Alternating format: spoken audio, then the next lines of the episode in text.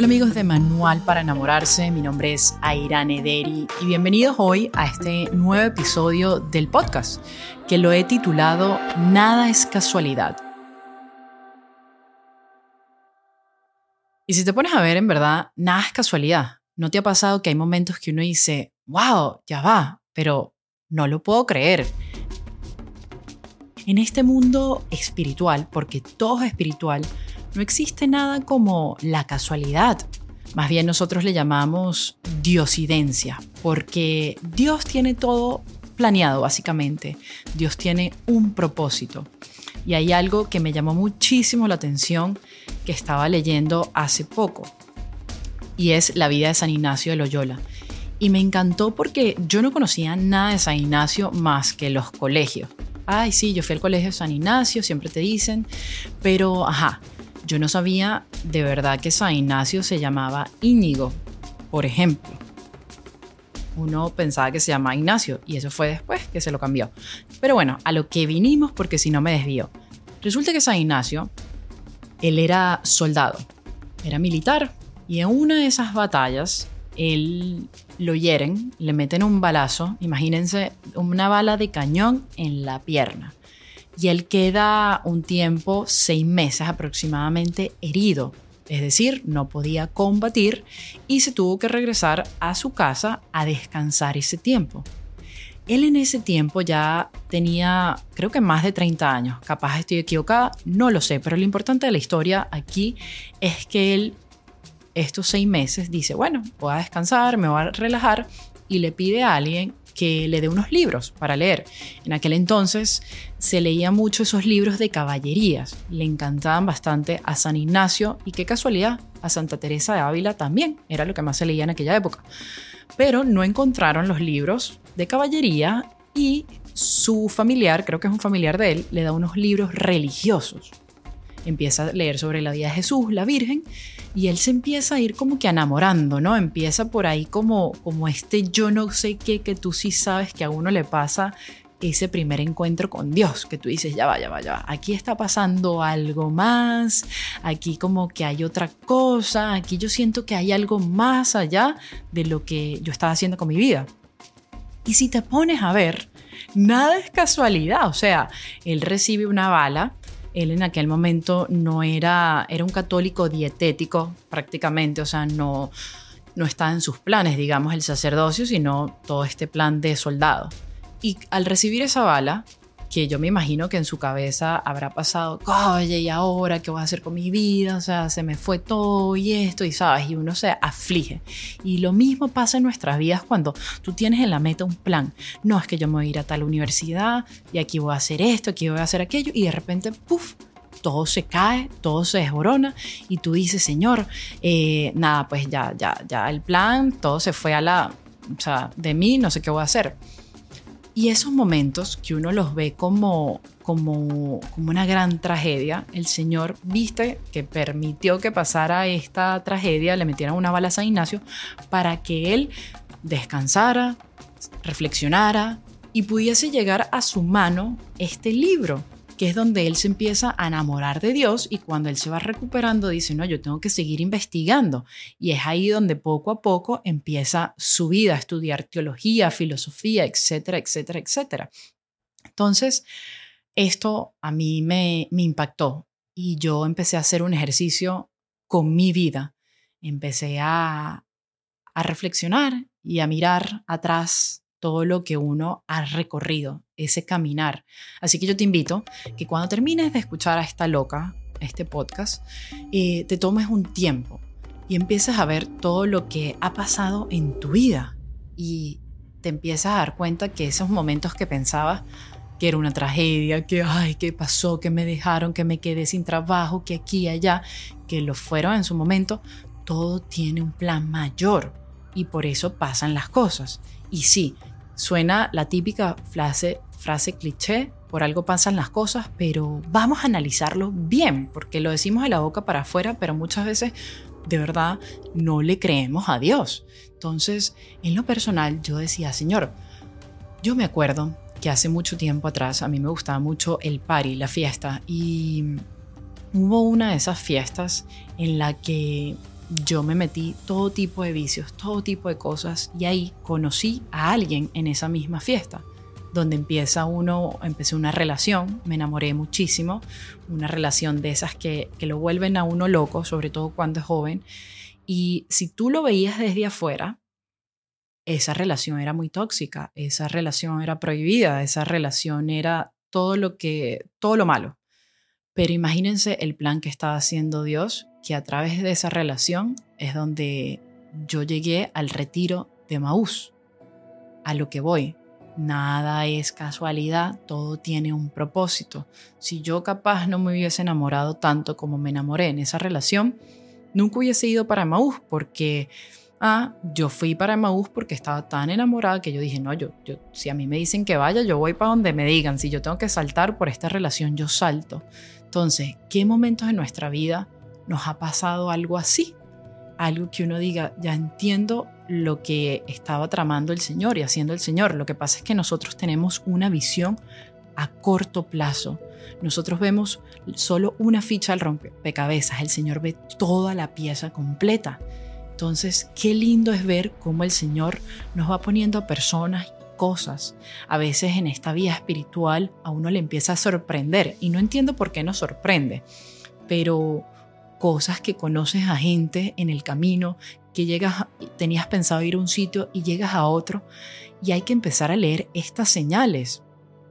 A mí me encanta lo que decía Sor Faustina, que ella decía, hay que ser, bueno, el Señor se lo dice a ella, hay que ser como niños, porque ustedes se ponen a ver, cuando acá un niño se preocupa por el futuro y por las cuentas y por su pasado, el niño lo que está es absorbiendo el presente, vive el momento. Y es en este momento presente donde nosotros podemos darnos cuenta de todas estas pequeñas eh, señales que nos va poniendo Dios y nos va a ir formando en su camino, porque Él tiene un propósito mayor. El propósito de nosotros como, como católicos, como cristianos y como persona, en fin, seas ateo o no ateo, es regresar a la casa del Padre todo es un ciclo. Nacemos para morir, para volver a nacer en Cristo. Entonces, al final es volver a la casa del Padre, a la casa del Padre. Esa es nuestra meta, la santidad. Pero ¿cómo vamos construyendo esa santidad en la tierra? Bueno, primero que nada, tomándonos eso, ese tiempo de reflexión, de ver lo que estamos haciendo con el día a día, cómo estamos viviendo ese presente. Esto no quiere decir que uno, ah, bueno, no me va a preocupar por mis sueños y por nada y, y ya. No, pero tener un balance. Y es muy, muy difícil porque a medida que uno se acerca en la vida espiritual, empiezan a haber más cositas, más tentaciones. Eh, uno, digamos, como decía Sor Faustina, y me encanta ella, la repito muchas veces porque me estoy leyendo su libro, El diario Sor Faustina, y me fascina. Y ella decía que nosotros estamos en un campo de batalla, un battlefield. Esto es un battlefield, así como yo no sé si ustedes han visto esas películas de, de, combate, Mortal Kombat o de guerra. Eso es la vida. Lo que pasa es que nosotros no, no la vemos y gracias a Dios el Señor no nos da ese don de visión porque ustedes imagínense nosotros estar viendo toda esa guerra no pudiésemos vivir. Pero nos encontramos en un campo de batalla en un campo de batalla donde lucha el bien contra el mal. El mal lo que quiere es robar nuestra alma para llevarla al infierno y el bien, el Señor nos quiere todos en el cielo. Pero ¿cómo combatimos todo eso? ¿Cómo hacemos? O sea, son tantas, tantas cosas. Pero lo que más me encantó, Sor Faustina, es que habla mucho sobre la paciencia sobre la paciencia. Y esa palabrita a mí me cuesta tanto, especialmente a los, a los millennials. ¿Cómo ser paciente, Señor? Cómo, cómo aguantar. Pero es que muchas veces nosotros nos afanamos y vuelvo. Esto es como, como que todo me hizo clic. O sea, San Ignacio quería seguir en su cosa de militar y quería subir de rango y el Señor lo, ¿ah? lo dejó en una cama, le dijo, sé paciente, empieza a leer el momento, empieza a absorber lo que te estoy dando, porque esto que te estoy dando, este pan de cada día que te estoy dando, es para tu crecimiento espiritual. Entonces, al final del día es unir un poco todas estas piezas, entender que, que nada es casualidad, que Dios tiene un plan y por eso te tiene ahí, como estás viviendo este momento. Algo quiere el Señor que uno aprenda. Pero nosotros nos tenemos que también poner de nuestra parte, hacer ese ejercicio cuando nos empezamos a afanar o a afligir, porque el demonio siempre va a tratar de perturbarte tu día a día. Y es decir, no, ya vamos a reflexionar, vamos a tomarnos ese tiempo para espiritual, para hablar con Dios, para orar, para ver qué está pasando en mi vida y decir, mira de dónde estaba antes y de dónde el Señor me sacó y ahora dónde estoy. Así que un mensaje para las mamás que siempre me preguntan, nada, es que mi hijo está en drogas o mi hijo está en esto. Miren, yo que estuve en ese fondo del mar, yo creo que, como decía San Agustín, bendita tentación que me hizo levantar la cabeza, porque el Señor estaba tramando algo ahí, algo en ese momento, que si lo veíamos con ojos del mundo, esto iba, iba mal. Y no estoy diciendo que eso sea bueno, que las drogas, nada que ver, pero el Señor sabía cómo iba a llegar al corazón de uno. Y esto me encanta cuando uno dice que el Señor sabe cómo llegar a tu corazón, porque Él, es el amor, Él es el perfecto eh, príncipe, novio, Él sabe cómo enamorarnos. A mí me gusta mucho semejar ese primer amor cuando uno tiene en la tierra, ese primer amor, ese primer noviecito, cómo Él te enamoró. Y lo mismo hace Dios. O sea, el Señor sabe cómo enamorarte. Enamorar a fulanita de tal no es lo mismo que enamorar a Irán Ederi. Entonces el Señor sabe cómo te va a llegar.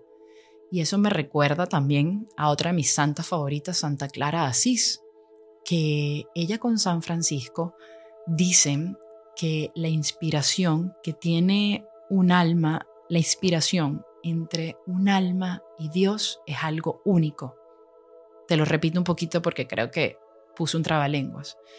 Como el Señor sabe cómo enamorarte, de la manera en que Él te enamora, que Él te pone esa inspiración en el corazón para que tú lo ames y te vuelvas loca por Él, es única. No es lo mismo el enamoramiento que tú tengas con Dios que el de tu amiga, que el de tu vecina. Por eso no hay que interponerse en una relación entre la criatura y su creador porque ese momento que está surgiendo ahí es algo que el Señor quiere formar, porque Él tiene su propósito y su plan.